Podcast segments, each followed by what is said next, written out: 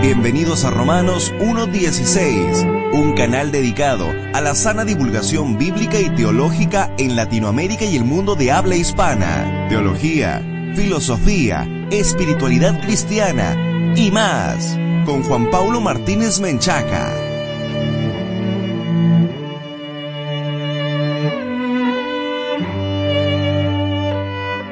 Pues muchas gracias por conectarse. Yo soy JP Martínez del podcast de Romanos 1.16. Me alegra mucho poder conectarme con ustedes, estimada Ani.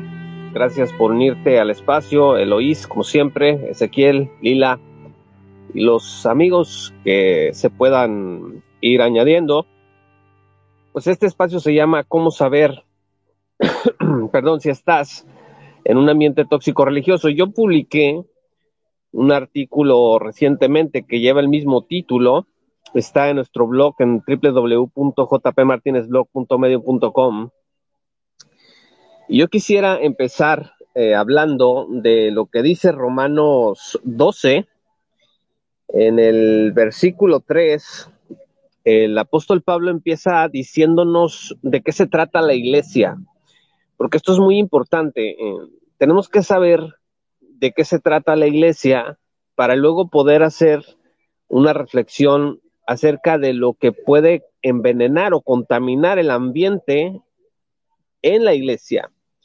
Y dice el apóstol que en virtud de la gracia que le fue dada, le dice, nos dice a cada uno de nosotros que no pensemos más de nosotros mismos, más de lo que debemos de pensar, sino que pensemos con buen juicio según la medida de fe que Dios ha distribuido a cada uno.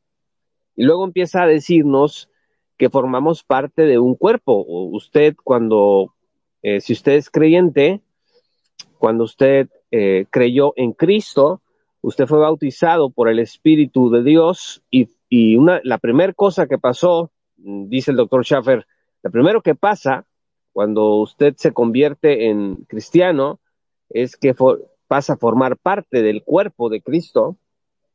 Y dice el versículo 4, pues así como en un cuerpo tenemos muchos miembros, pero no todos los miembros tienen la misma función, así nosotros que somos muchos somos un cuerpo en Cristo e individualmente eh, miembros los unos de los otros.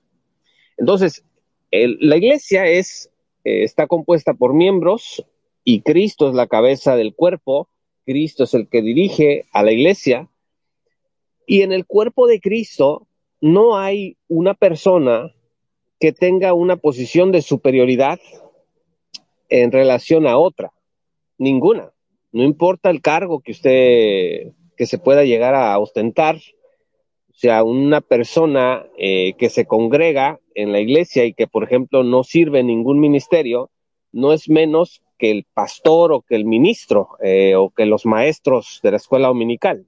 Somos todos parte del mismo cuerpo. Y ahí mismo sigue diciendo que tenemos diferentes dones según la gracia que nos ha sido dada y, que hay que usarlos. Y empieza a decir que si es el de profecía, pues en proporción a la fe se debe de usar. Si el de servicio, en servir. El de enseñanza, pues que se enseñe. El que exhorta en la exhortación, etcétera. Y luego del versículo 9 en adelante, el doctor Chuck Swindoll eh, del Seminario de Dallas dice que es el cristianismo 101, porque aquí tiene usted eh, a partir del versículo 9 hasta el versículo 16 lo que podemos decir el cristianismo básico, ¿sí? lo, que, lo básico que hay que saber de nuestra fe. Y dice eh, que el amor sea sin hipocresía, está hablando de nosotros, el cuerpo, aborreciendo lo malo, aplicándonos a lo bueno, dice, sean afectuosos unos con otros, con amor fraternal, con honra, dándose preferencia unos a otros, no sean perezosos, dice que nos gocemos en la esperanza, que perseveremos en el sufrimiento, en la oración, que contribuyamos para las necesidades de los santos, que bendigamos a los que nos, a los que mm, nos persiguen, a los que nos maldicen hay que bendecirlos, y fíjese lo que dice el versículo 16, tengan el mismo sentir unos con otros, no sean altivos en su pensar, sino condescendiendo con los humildes, no sean sabios en su propia opinión. Bueno, pues este es el marco eh, doctrinal desde el que vamos a, a decir las siguientes palabras en los breves minutos que tenemos, porque ¿cómo es posible que con estas instrucciones tan claras eh, se termine eh, viviendo escenarios dentro de las iglesias en donde eh, no hay lo que dice aquí, o sea, no, la gente no recibe el amor, hay, más hipocresía que amor, ¿Cómo es posible que en este cuerpo, en donde están estas instrucciones tan claramente establecidas, la gente padezca abusos de diferente naturaleza, manipulación, eh, las familias se destruyan, sean divididas en función de lo que los líderes están haciendo, lo que los líderes están diciendo. Y yo escribía esta semana que en la cuenta Twitter, eh, poniendo un ejemplo nada más de la luz del mundo, eh, la luz del mundo es una es un grupo sectario en México que le rinde culto y tributo a el que dicen que es el apóstol de Jesucristo, Nazón Joaquín, y él fue detenido el 4 de junio de 2019 en Los Ángeles, California, por delitos de naturaleza sexual, eh, de pornografía infantil, tráfico de personas. Esta información es eh, totalmente pública, la puede usted encontrar en Internet. Pero fíjese que desde la detención del líder de esta agrupación, eh, no, ellos no han dejado de insistir como organización que su líder, Nazón Joaquín, es totalmente inocente de todo lo que se le ha acusado que la evidencia es claramente exculpatoria. Y publicaban una carta recientemente en donde decían que tienen confianza en el sistema judicial de Estados Unidos, de que se van a respetar los derechos de su apóstol y que él es totalmente inocente de todo lo que se le ha acusado. Bueno, los que conocen un poco del caso saben que hay evidencias eh, eh, bastantes evidencias. Lo que ha habido en este caso es un mm, defectos en, la manera en que el proceso se ha llevado a cabo, que es lo que han aprovechado los defensores del así denominado apóstol de esta agrupación. Entonces, em, yo decía en este artículo, digo en este artículo, que podemos apreciar un patrón propio de grupos cerrados y dirigidos por estructuras de poder piramidales y totalitarias, porque nosotros podemos pensar, a ver, a ver, esto que está pasando en esta secta es diferente de lo que pasa en las iglesias evangélicas, porque las iglesias evangélicas no son sectas. O sea, si, si mi iglesia, por ejemplo, se llama iglesia bautista o iglesia presbiteriana o iglesia bíblica, pues evidentemente no es una secta. Eh, nosotros creemos que si que por pertenecer a una denominación nuestras iglesias locales eh, o algún movimiento histórico de iglesias evangélicas protestantes, nuestras, como por arte de magia, la congregación en donde estamos está salvaguardada de convertirse en algo parecido a, estas estructuras, a, estas estructuras totalitarias eh, eh, verticales, en donde la voluntad de un hombre o de algunos cuantos hombres es la que prevalece y por eso yo les leía Romanos 12 eh, acerca del cuerpo de Cristo, del amor que debe de existir, de, como dice el apóstol, no sean altivos, dice que no sean sabios en su propia opinión, etcétera, etcétera. Esto nos lo dice a todos los miembros del cuerpo, ¿no?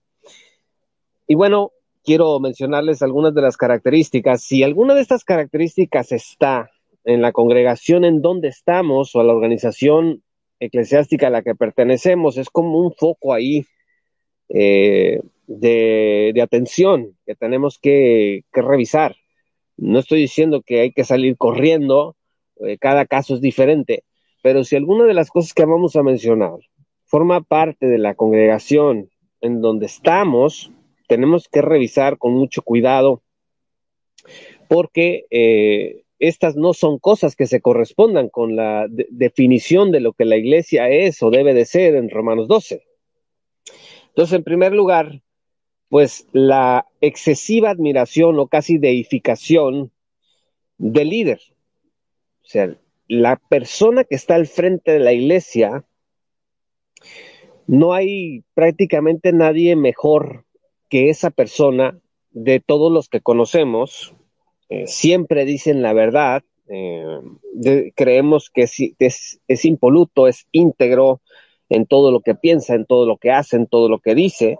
Claro, eh, decimos todos somos pecadores, también el líder es pecador, el pastor es pecador, el maestro es pecador, pero en los hechos en realidad tenemos una convicción más, más profunda en donde damos por sentado que es, ese líder es lo mejor que ha pasado en mi vida, pues en mi existencia, en la existencia de la iglesia, y la iglesia le rinde una gran reverencia a este líder o a estos líderes. Y en el caso, por ejemplo, de la luz del mundo, eh, se le canta a Nazón. Eh, yo creo en ti, yo creo en ti, tú eres el apóstol de Cristo, yo creo en ti, yo creo en ti. Y hay coros, eh, hay progresiones ahí en la ciudad en donde está el epicentro de la organización. Entonces, a lo mejor no hay progresiones en la congregación en donde estamos a favor del líder, pero el líder es eh, la casi la, representación en la tierra de lo que eh, Jesús debe representar para nosotros. Esa es la primera, y si es el caso, de que la admiración excesiva está presente, es un foco ahí eh, eh, rojo que hay que revisar. La segunda cosa es, puede ser, si no está esta, puede estar esta otra, una rotunda negación de cualquier acusación en contra del líder.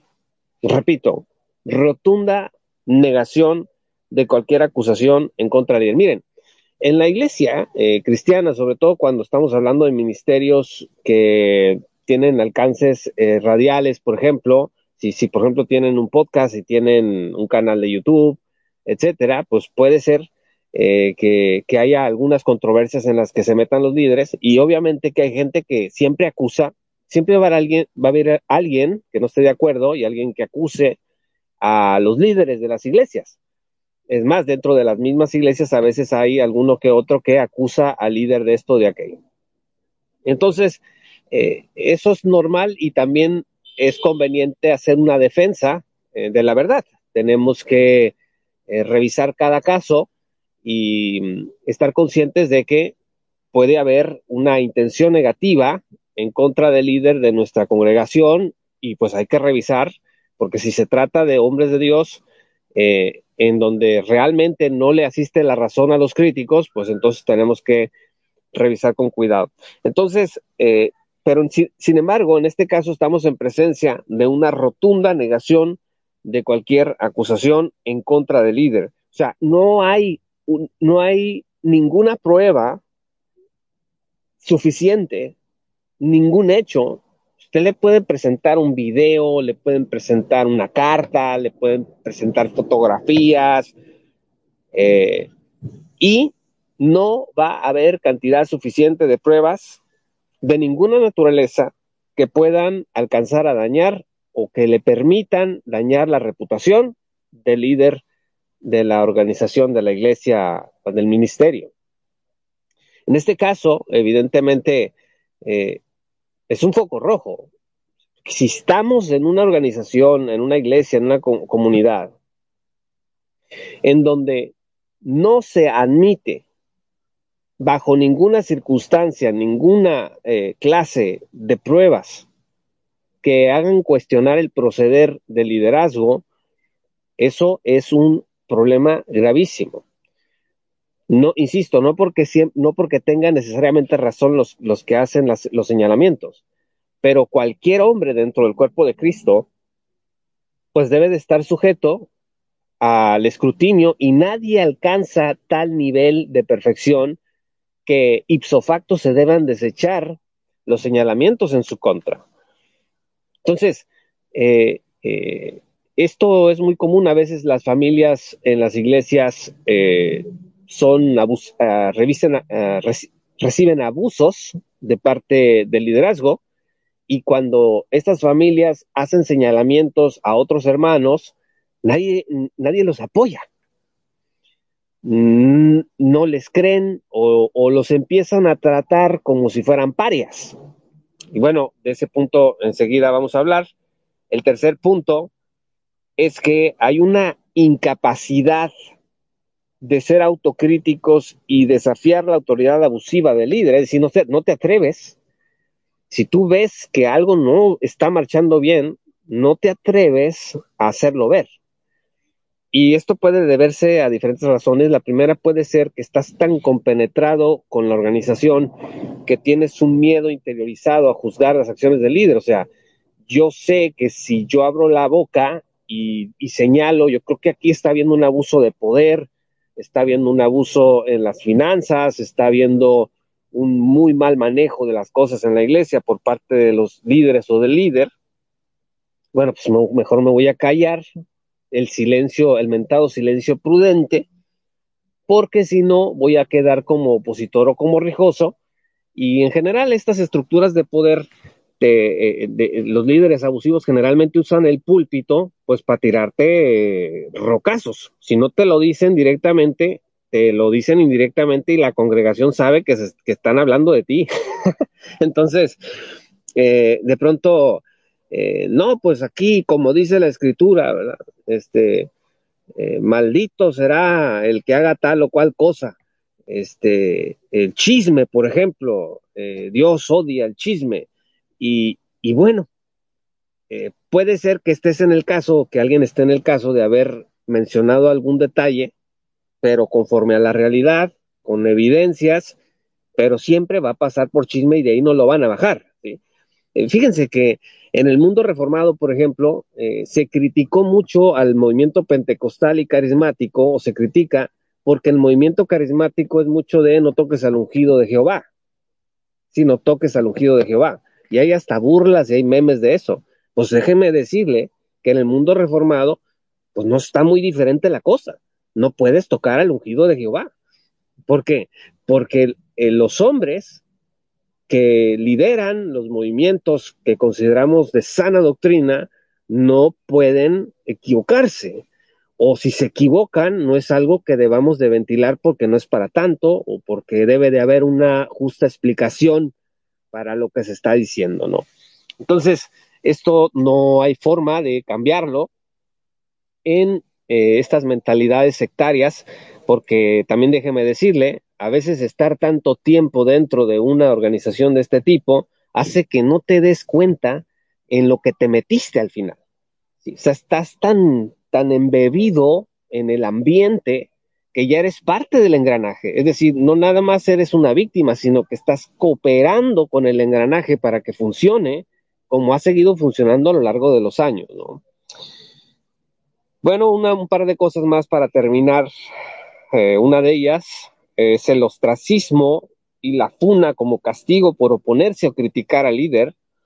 El ostracismo es, eh, significa que te destierran, te destierran, eh, te pueden relegar, eh, pueden ya no tomarte en cuenta, ya no, ya tu opinión no vale, o te pueden inclusive excomulgar, o pueden estar, es, pueden estarte atacando, mmm, mencionando que eres un rijoso, un divisivo, un cismático, y eh, en cualquier grado no te puedes eh, oponer y entonces te empiezan a relegar, a relegar y a relegar, entonces es una manera, a lo mejor no te expulsan, pero de tanto que te hacen sentir que no puedes participar, eh, simplemente eh, pues tú terminas yéndote.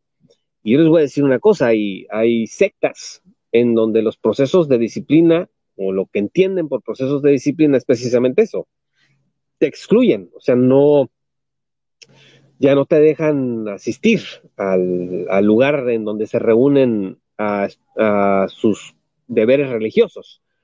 Eh, te quedas sin amigos, te puedes quedar sin los contactos que tenías, eh, de hecho, antiguamente en Roma, al menos cuando yo era un niño, era famoso porque si algún ministro se salía de la línea que Roma estaba marcando, pues no le daban trabajo. Estoy hablando en el caso de un México muy tradicionalista. Seguro que en el sur del país todavía hay casos así, pero de pronto no encontrabas trabajo ni de profesor. ¿Por qué? Porque era señalado de tal manera públicamente que se te cerraban las puertas inclusive para los empleos. Y la FUNA, pues este es un término más de las redes sociales, del Internet, pues simplemente consiste en que en el momento en que tú criticas al líder del ministerio, si está, si hay una conexión en, en la red, pues se te echan encima. Todo mundo se te echa encima, o, o, bueno, el grupo que protege a la institución antes que a las personas, se te va a echar encima y, te, y va a empezar. Hay una práctica eh, muy horrible, que es que cuando tú estás atacando al líder de una estructura vertical eh, totalitaria de este tipo, mmm, más que meterse con tu argumento, empiezan a investigar tu vida.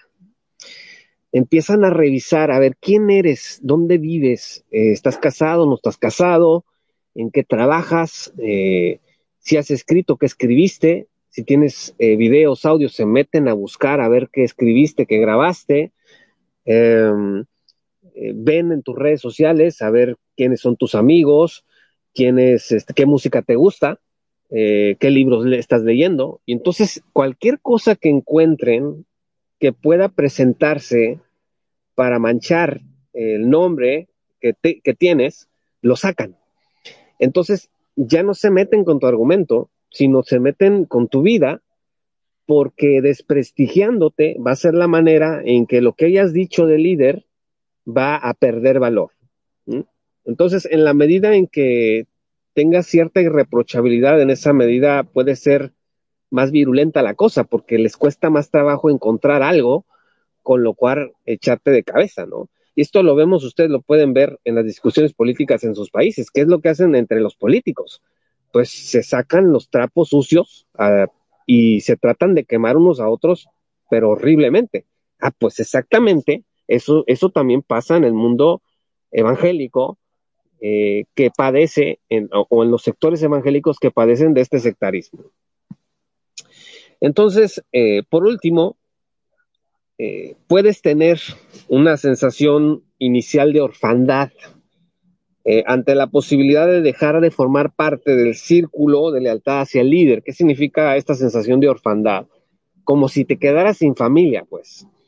Eh, pronto no te atreves eh, a, hablar porque, porque no quieres pagar el precio de esa sensación de, de, quedarte solo en el mundo, porque a lo mejor has crecido en la organización o en estos ministerios involucrado de tal manera que pues es todo lo que conoces, conoces, ahí están tus amigos, ahí están tus familiares, ahí están tus contactos, es un poquito más o menos como los novios, ¿no? Que de pronto tienes eh, tantas ligas eh, con tu novio, con tu novia y los amigos, y de pronto pensar en terminar eso es como como que te vas a quedar solo, ¿no? Porque entonces, ¿con quién te vas a juntar? ¿A dónde vas a ir? ¿Con quiénes vas a viajar? ¿Con quiénes vas a disfrutar el fin de semana? Entonces, eh, esta sensación de orfandad puede estar presente en alguien que forma parte de una organización en donde hay esta mentalidad sectaria formada, este ambiente tóxico religioso, y bueno, en este caso, pues vas a tener que soportarlo, te vas a tener que tomar ese riesgo y empezar de nuevo. Hay casos en donde, he sabido de casos en donde personas que han estado en ambientes tóxicos, abusivos, pues hasta se han mudado de ciudad. Eh, evidentemente se han cambiado de congregación, se han mudado de ciudad y han, han, tenido que empezar de nuevo. O sea, esto en realidad no es un juego, porque estamos hablando de la, de la, de la vida de la gente, del trabajo de las personas, de la formación de las personas y de las familias. Eh, antes que nada, estimados amigos, lo más importante son las personas. En, en, Romanos 12, dice aquí en el versículo 9, el amor sea sin hipocresía. ¿sí? Dice, sean afectuosos unos con otros con amor eh, fraternal. No dice, prote protejan la institución, protejan al ministerio, protejan al líder, protejan a los líderes. Eso no dice Romanos 12. Romanos dice que el amor debe ser fraternal, que debe de haber paciencia, que no debe de haber eh, altanería, que no debe de haber orgullos pecaminosos entre los miembros del cuerpo de Cristo. Eso es lo que dice Romanos 12. Eh, entonces, eh, antes lo más importante son las personas. tenemos que entender eso. Lo más importante son las personas. Y vean ustedes, hay un patrón. Cuando hay un, asunto de escándalo ante líderes abusivos en estos ambientes tóxicos, jerárquicos, eh, clericales, lo, lo primero que viene a la mente de la gente es cómo le hacemos para justificar o para defender a la organización. O sea, todas las baterías generalmente se enfilan a eso. No tenemos una mentalidad de proteger como la mentalidad que vemos en el Señor de las Escrituras, en donde Él está a favor de los, de los que han sido oprimidos. Pueden verlo ustedes en los profetas. Esto naturalmente, eh, la retórica más radical dentro del evangelicalismo, eh, sobre todo del, del estadounidense que, viene a Latinoamérica, se ha vinculado al, movimiento progresista.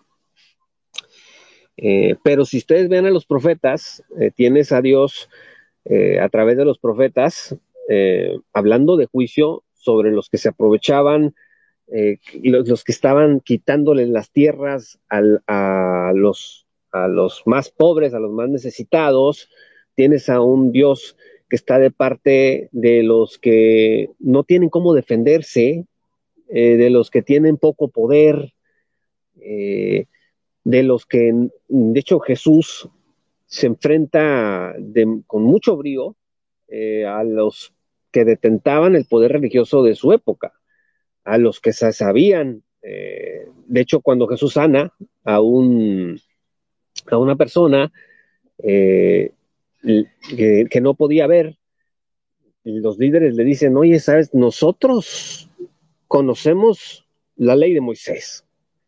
¿Tú qué, ¿Tú qué vas a venir con nosotros a decirnos algo? ¿Y de parte de quién estaba Jesús?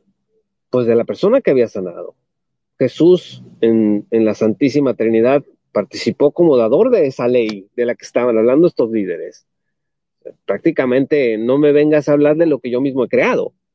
Entonces, eh, pero la mentalidad que tenemos es la de proteger la reputación de nuestra institución.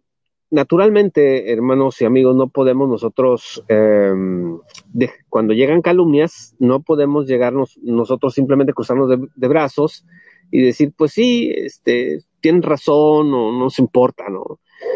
Eh, pero también, en muchas ocasiones, cuando hay pruebas, cuando le asiste la razón a, a las personas que hablan del abuso, seguimos empecinados en proteger la reputación de la institución y de las personas.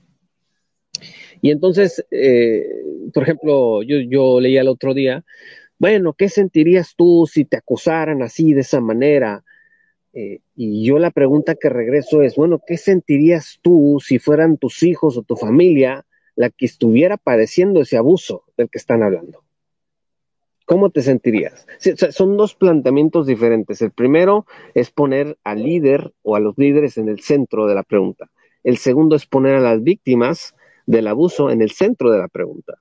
Entonces, esto es más complejo de lo que se escucha a primera, eh, a primer oído, pero creo que básicamente este planteamiento es sencillo de entender.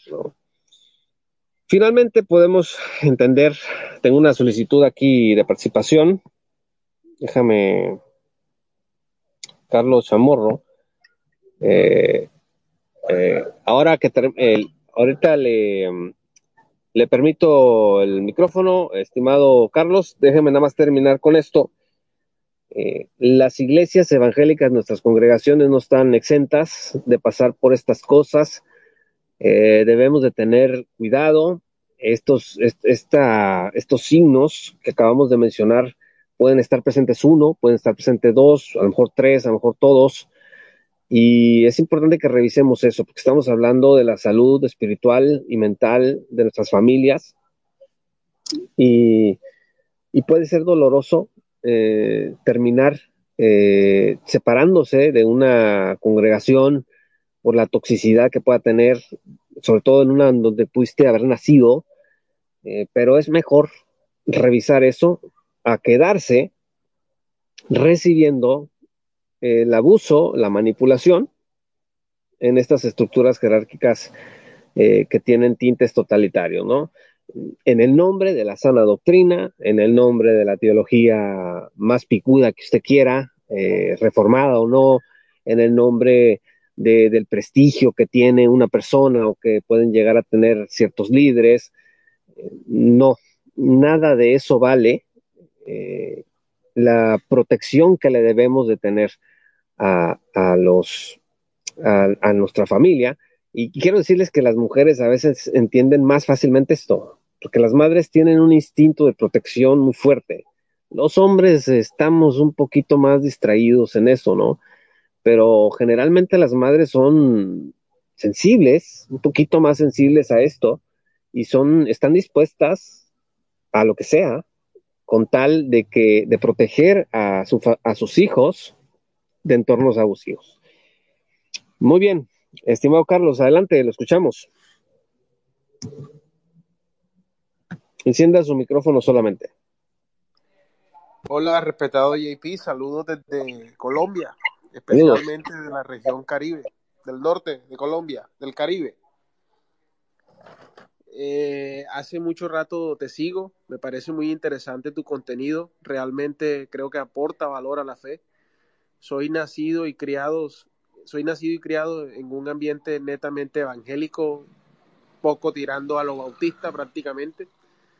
Eh, esta última parte en la que conversaba sobre el abuso pastoral, eh, prácticamente estaba describiendo toda mi vivencia. Tengo 32 años, próximamente 33, eh, pero déjame decirte que desde los 25 más o menos, empecé a cuestionar muchas cosas que se hacían en mi denominación. Eh, no sé, de alguna manera, eh, hoy siento que fue Dios. Empecé a cuestionar muchas cosas y al final uno termina siendo malo, simplemente porque se atreve a preguntar, se atreve a cuestionar abiertamente Pienso que preguntar no es, no es del diablo y la duda no es del diablo, como muchas veces esos líderes me, eh, me lo dijeron a mí. Todo lo que dijiste prácticamente eh, me encaja perfectamente. Eh, me fui víctima de pronto de eso que tú dices. nadie te habla, nadie te dice nada. Hoy en día, junto con mi esposa, estamos en un proceso diferente. No vamos a esa iglesia ya, no estamos lejos de esa denominación por nuestra salud mental, por nuestra salud espiritual. Eh, básicamente conversamos con Dios, eh, con unos amigos simplemente, porque estamos en una región bastante eh, lejana, por así decirlo, de una capital o de una ciudad grande. Entonces, acá en los pueblos se maneja bastante eh, ese evangelio recalcitrante. Eh, por ejemplo, ese líder o de la denominación de la que te hablo eh, llegó hace 30 años. Puedes imaginar tú, 30 años. Claro, hace 30 años cuando él llegó el mundo era completamente diferente a lo que es hoy, pero simplemente no lo entienden.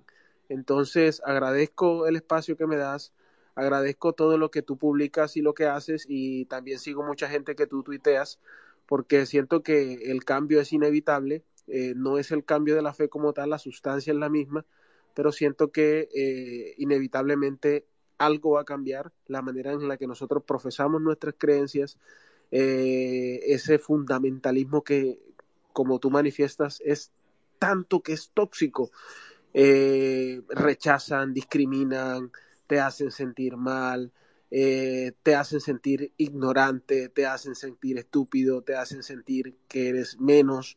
Entonces, hoy en día estoy libre de eso, eh, agradezco Twitter, conocí muchas cosas y como puedes estar en mi descripción de Twitter, o, yo profeso una fe en este momento irreverente.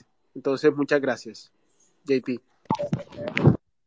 Gracias, estimado Carlos, por tu comentario. Pues me da mucho gusto que hayas, me da pena que hayas tenido que atravesar por esto, pero me da mucho gusto al mismo tiempo que estés en un camino diferente, eh, construyendo algo diferente, eh, por supuesto, tomado de la mano de nuestro Señor. Eh, y es muy, muy importante que pues sigamos ese camino por la protección. Pues sí, como lo dices, nací en este ambiente y cuando tú naces en, en, un ambiente así, pues las cosas son así. O sea, no son de otra manera, simplemente así son y porque así Dios lo quiere, ¿no? Muy bien, déjeme escuchar a Jonathan Carvajal. Encienda su micrófono y le escuchamos.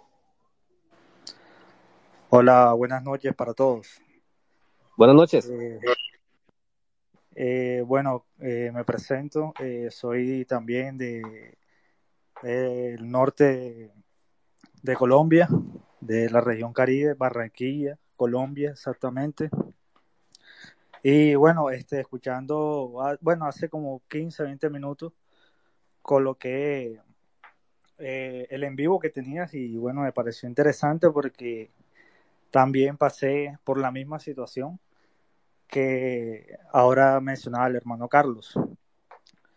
Eh, rápidamente eh, te cuento, salí de una, de una secta donde se manifestaba todo, todo eso que acabas de, decir. Eh, bueno, principalmente me iba dando cuenta en el transcurso del tiempo porque uno cuando va creciendo y conociendo al Señor, uno va adquiriendo conocimiento y uno va indagando. y más cuando te metes en la historia de la iglesia, los padres de la iglesia, todo, todo eso es importante. Y eso fue una de las cosas que me hizo, me hizo ver que en esa congregación donde yo estaba habían cosas que no, no cuadraban, no encajaban. Y este, bueno, hasta que con el tiempo el líder empezó a negar la Trinidad. Y ya un hermano de la congregación, que él es muy estudioso, él me, pues, me facilitó, me facilitó, perdón, este, esa, eh, la doctrina. Yo la había estudiado y cuando ocurre eso, que empiezan a negar la Trinidad y todo, que, era como un unitarismo, o sea, algo bastante sabe, sabelianismo, o sea, algo, un enredo ahí, una mezcolanza eh, total. Entonces, Muchos hermanos salieron en ese entonces por nada más negar la Trinidad. Y bueno, yo decidí quedarme porque no estaba como muy bien fundamentado en la doctrina y como tal, no, no conocía mucho. Me quedé, pero cuando fui testigo de eso, de todo lo que tú mencionabas, cuando me quedé, empezaron, eh, para empezar que era un solo líder, un solo líder, un solo pastor, a él no, él no rendía cuentas a nadie, eh, no fue ordenado por nadie. Bueno, él salió de creciendo en gracia, ya, ya se pueden imaginar. Yo no conocía mucho tampoco eso, tampoco había indagado sobre esa, esa secta, pero él, él pertenecía a eso. Entonces, bueno, con el tiempo...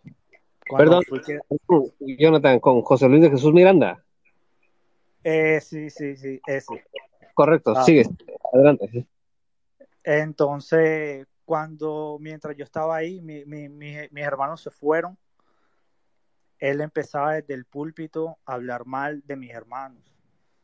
Se atrevió a decir que había uno que ni siquiera había nacido de nuevo, que si él quería, él podía ir a buscarlo como hombre y pelear con él y cosas así, o sea, cosas absurdas, o sea, lo por, los por a mis hermanos y, hablaban mal de él delante de toda la congregación para él quedar bien. Y eso eran unas cosas que, bueno, yo en mi ignorancia no, no, no conocía y yo me daba cuenta y yo decía, pero esto no debe ser así. Y pasaron muchas cosas, y, pero yo me sentía mal.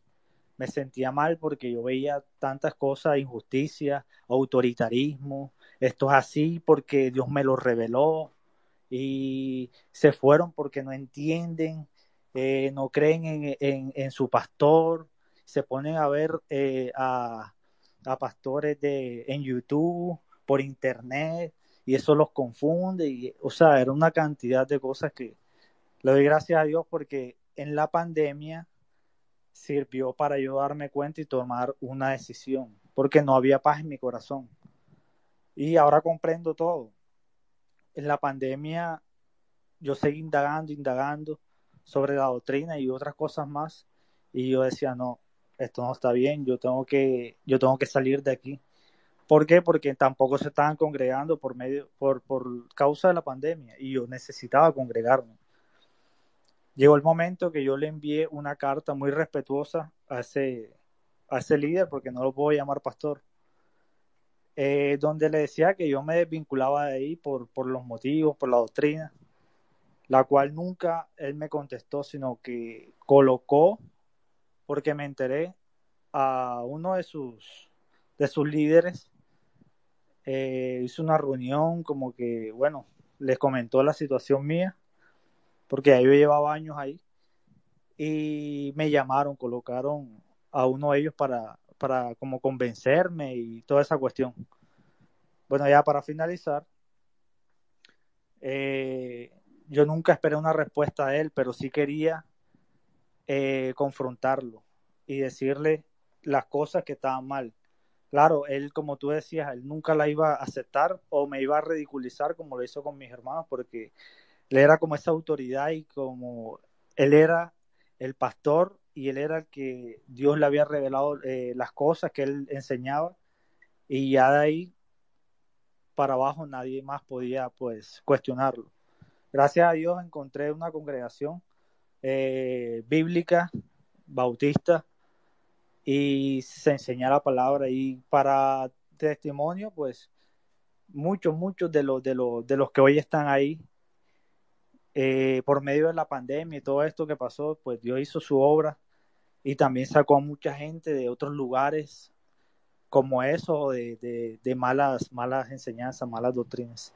Entonces, bueno, les quería compartir eso, me, siento muy gozoso por, por escuchar todas estas cosas y ojalá, pues, eh, no sé si lo estás grabando o tengas el, el archivo para, me gustaría compartirlo en las redes sociales para así de pronto eh, alcanzar a otras personas que están en esa condición. Incluso tengo un primo que, que se crió conmigo ahí y estudiamos, pero nada, está, está bastante adoctrinado y, es una pena, es una pena porque también muchos de los que yo consideraba amigos, pues me bloquearon desde las redes sociales, me, o sea, me, me, me, me desecharon, porque el líder, pues lo, lo, como tú lo mencionabas, lo llevó a eso, a, que, bueno, si el que no está de acuerdo, pues eh, tiene que ser desechado. Y todo eso, eso pasa, todo eso pasa lastimosamente. Entonces, bueno, muchas gracias, gracias por el espacio y, disculpen por extenderme.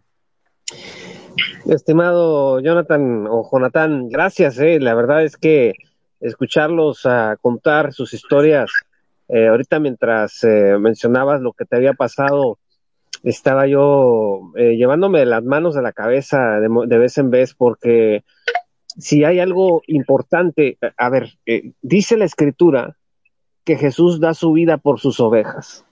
Eso dice la escritura. Imagínese usted que la, la oveja por quien Jesús dio su vida, resulta que yo, el líder, eh, pues aprovecho mi posición para arruinarle la existencia para eh, arrojar sobre esa oveja eh, pues toda clase de, de pruebas. Eh, ¿Por qué? Porque no me favorece, porque no está con mi proyecto, porque, porque está criticándome, etcétera, etcétera. Entonces, de verdad que es una bendición escuchar que Dios te ha ayudado a, a salir adelante de eso. Está Santiago enseguida, nada más que Carlos levantó la mano. Carlos, si, si quiere ser usted breve para darle la, voz a Santiago enseguida. Eh, muchas gracias, JP.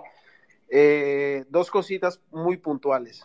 Eh, una es lo relacionado a, lo que el, el, compañero mencionaba, y es que nunca es bueno centrar tanto poder en una persona especialmente en este lado protestante, porque en muchas de las denominaciones, cuando se concentra tanto poder en una persona, termina siendo un régimen de autoritarismo, donde de manera eh, inconsciente se sesgan las libertades de pensar. Nadie que piense diferente es aceptado. Eso por una parte. Y por lo otro, también mencionar que eh, no hay nada más tóxico en un ambiente como lo que está pasando ahora mismo en Colombia. Eh, nosotros estamos en medio de unas elecciones y es increíble que líderes religiosos se atrevan a decir que un candidato es de Dios y que el otro no.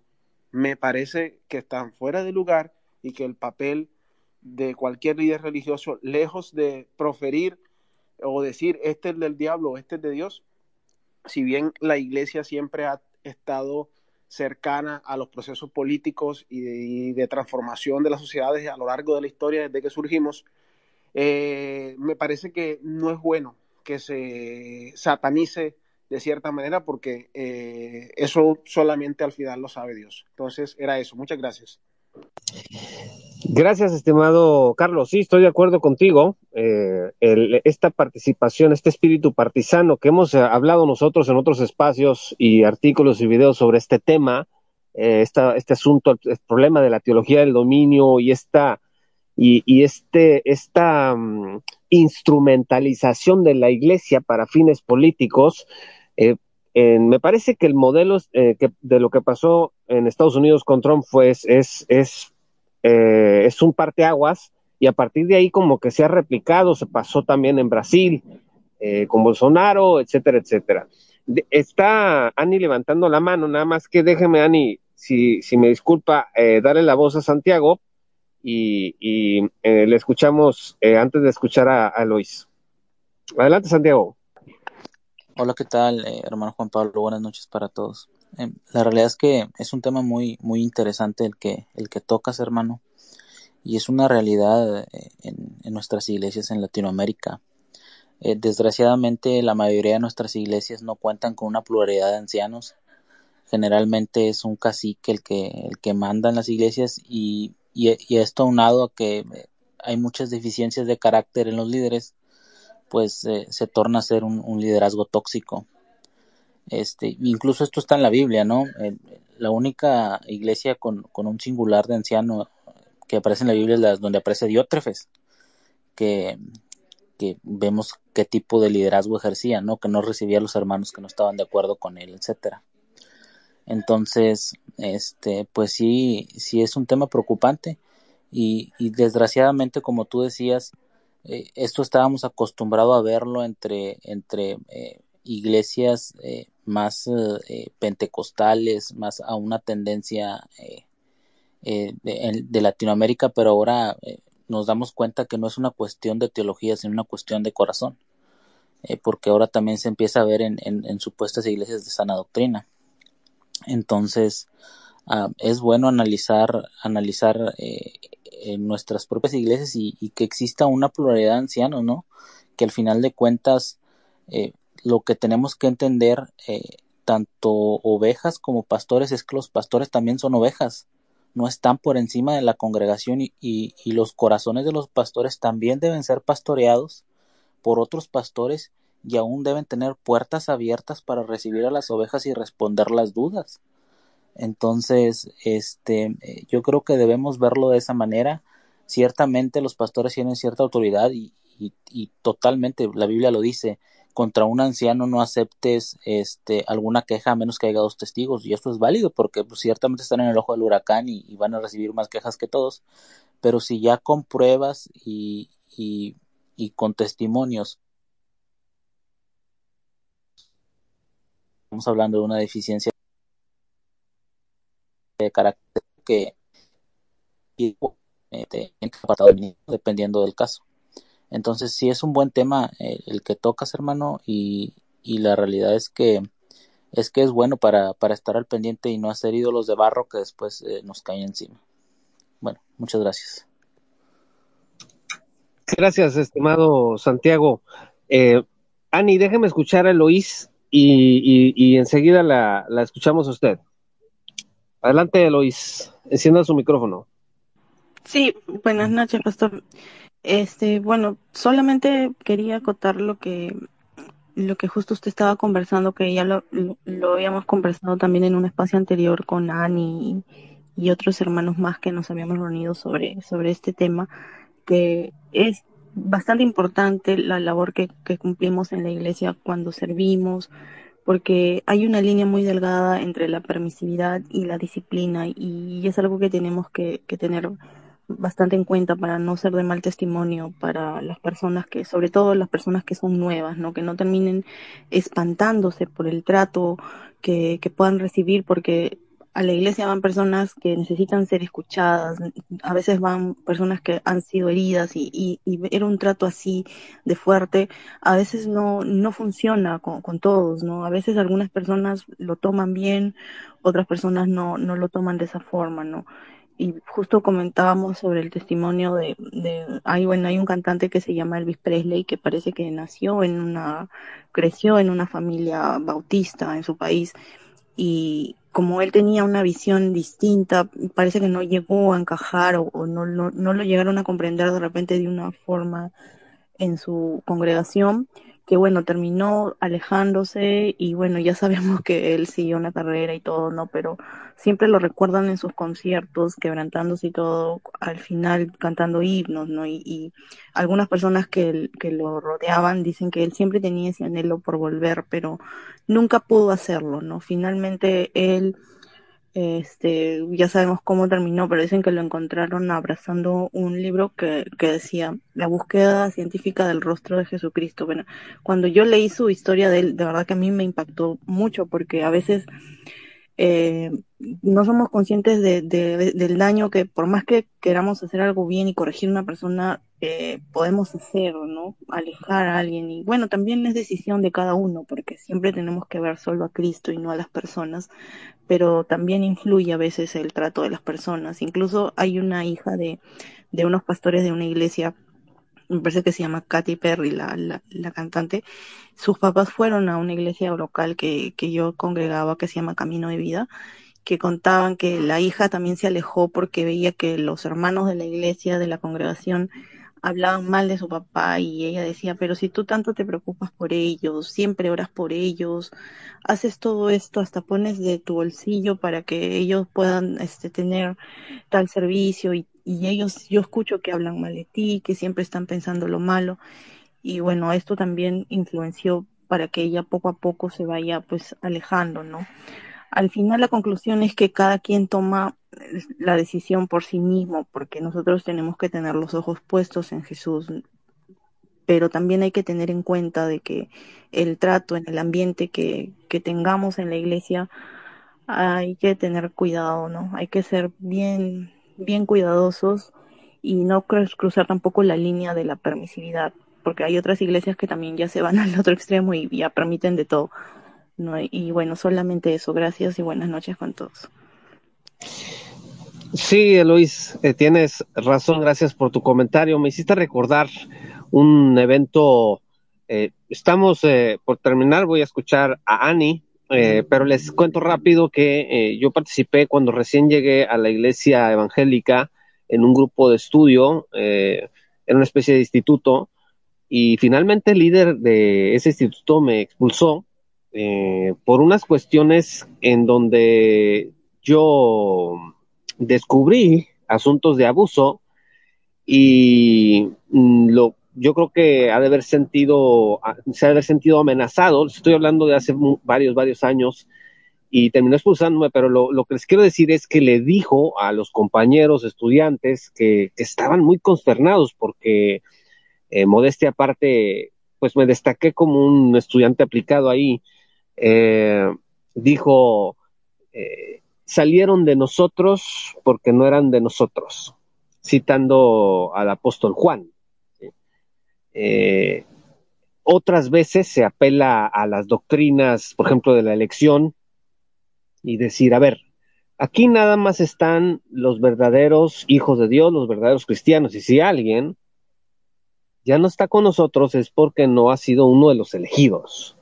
Entonces, ese tipo de ese tipo de vulgarización de la doctrina reformada de la elección, hablando de la doctrina reformada de la elección, es muy común, ¿no? Entonces, eh, la teología también se comienza a veces a convertir en un arma. Y sí, Eloís tiene razón cuando dice que debe de haber como que un parámetro, un discernimiento eh, para poder eh, ser capaces mm, de, de, ver hasta dónde podemos eh, no ceder, sino em, hacer converger nuestras diferencias de una manera correcta, porque somos diferentes todos en las iglesias, somos personas diferentes, eh, a unas personas nos gustan las cosas, a otras nos gustan otras, no todos traemos los mismos, el, mismo trasfondo cultural, de vida, de experiencias, y, eh, creo que en, este momento, como no lo fue en la iglesia primitiva, no estamos como para, para tirar una regla de, como un molde en el que todo el que forme parte de esta congregación, si no se mete en este molde, pues no va a funcionar. Y eso es exactamente lo que pasa con los líderes abusadores, porque el molde son ellos. Entonces ellos se van construyendo como el molde en el que los varones de esa congregación deben encajar y en el caso de las mujeres, pues también se consigue, no sé, puede ser la esposa, puede ser alguna mujer por ahí eh, eh, que, que se destaque también. Entonces son moldes, entonces yo tengo que ser como el líder antes que ser como Cristo, ¿no? Porque entiendo que el líder es como Cristo. Muy bien, eh, estoy grabando, por cierto, me preguntaba hace rato el hermano Carvajal si estaba siendo grabado, está siendo grabado y voy a, voy a tratar de sacarlo de aquí también para subirlo a nuestro canal de YouTube, eh, para que también ahí lo puedan escuchar. Estimada Dani, le, le escuchamos. Gracias, pastor. Bueno, buenas noches, hermanos.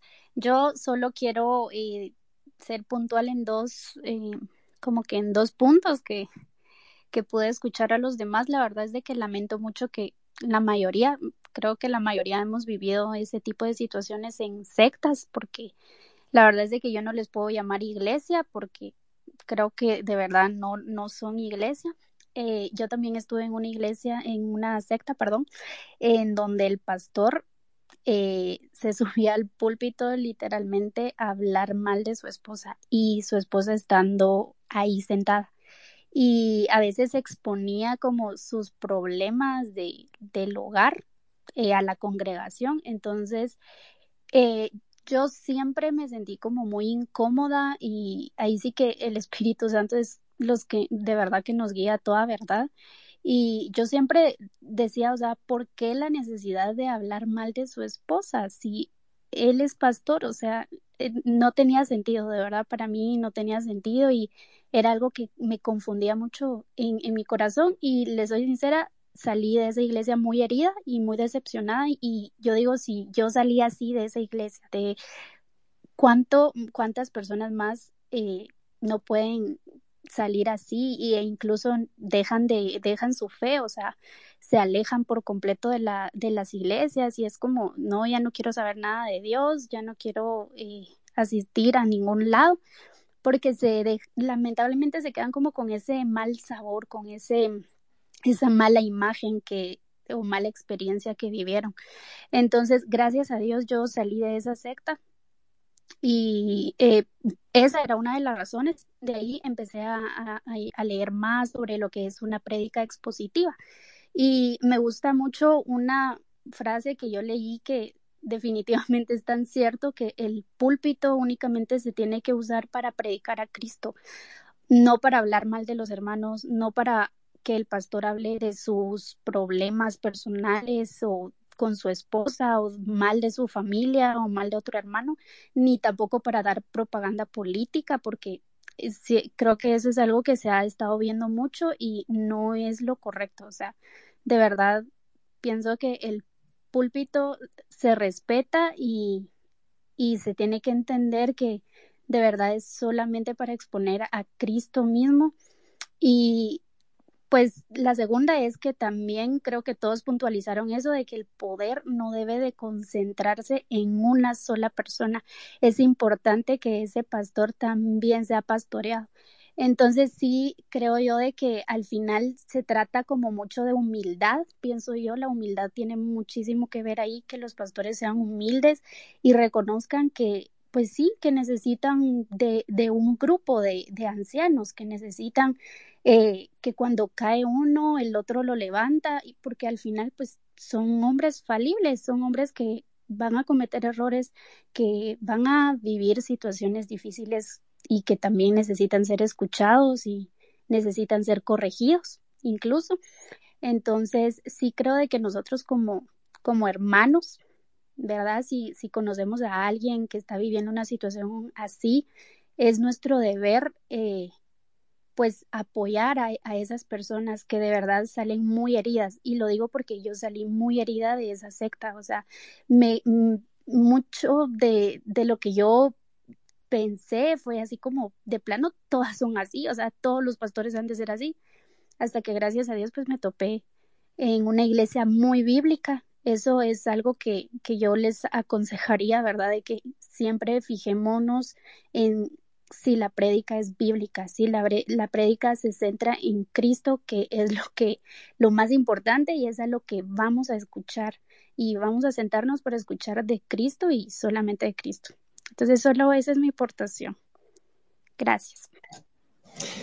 Gracias, estimada Ani, por eh, tu comentario. Sí, efectivamente, el, el el púlpito o, la persona que expone, eh, eh, que enseña, pues tiene que enseñar lo que la escritura dice. Em, infortunadamente, en, entornos tóxicos, religiosos, eh, abusivos, jerárquicos, em, se utiliza el púlpito para atacar a otras personas, atacar otros ministerios. Yo alguna vez les he contado que eh, yo practicaba de alguna manera a través de lo del, Ministerio Radial eh, esto de estar señalando a otras personas.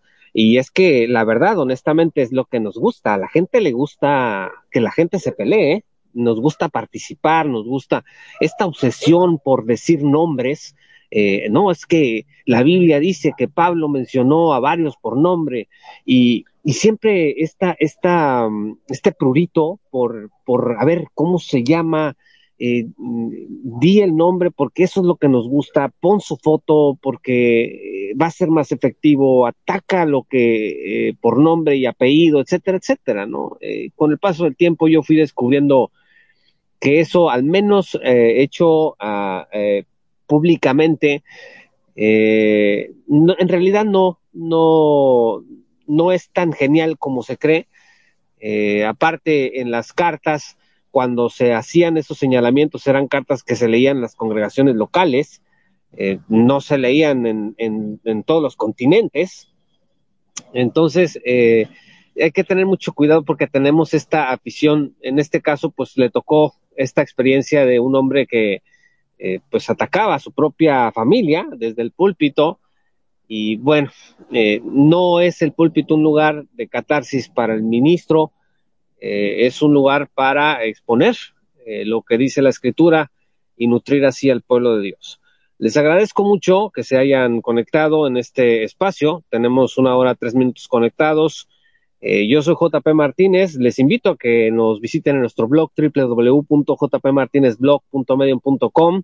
También estamos en nuestro canal de YouTube como el podcast de Romanos 1.16 y por supuesto, como siempre, invitarlos a que se unan a nuestra gran comunidad de patrocinadores que hacen posible que sigamos eh, en esta sana divulgación bíblica y teológica en el mundo de habla hispana.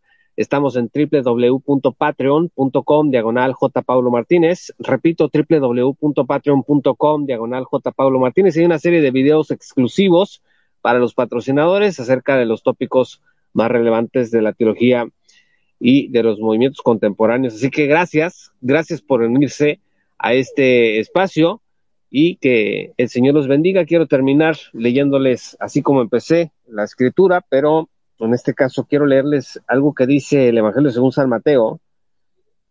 Dice el versículo 28 del capítulo 11, vengan a mí todos los que están cansados y cargados, y yo los haré descansar. Tomen mi yugo sobre ustedes y aprendan de mí, que yo soy manso y humilde de corazón, y hallarán descanso para sus almas, porque mi yugo es fácil y mi carga ligera. Que Dios los bendiga y que tengan una excelente noche, estimados amigos y hermanos.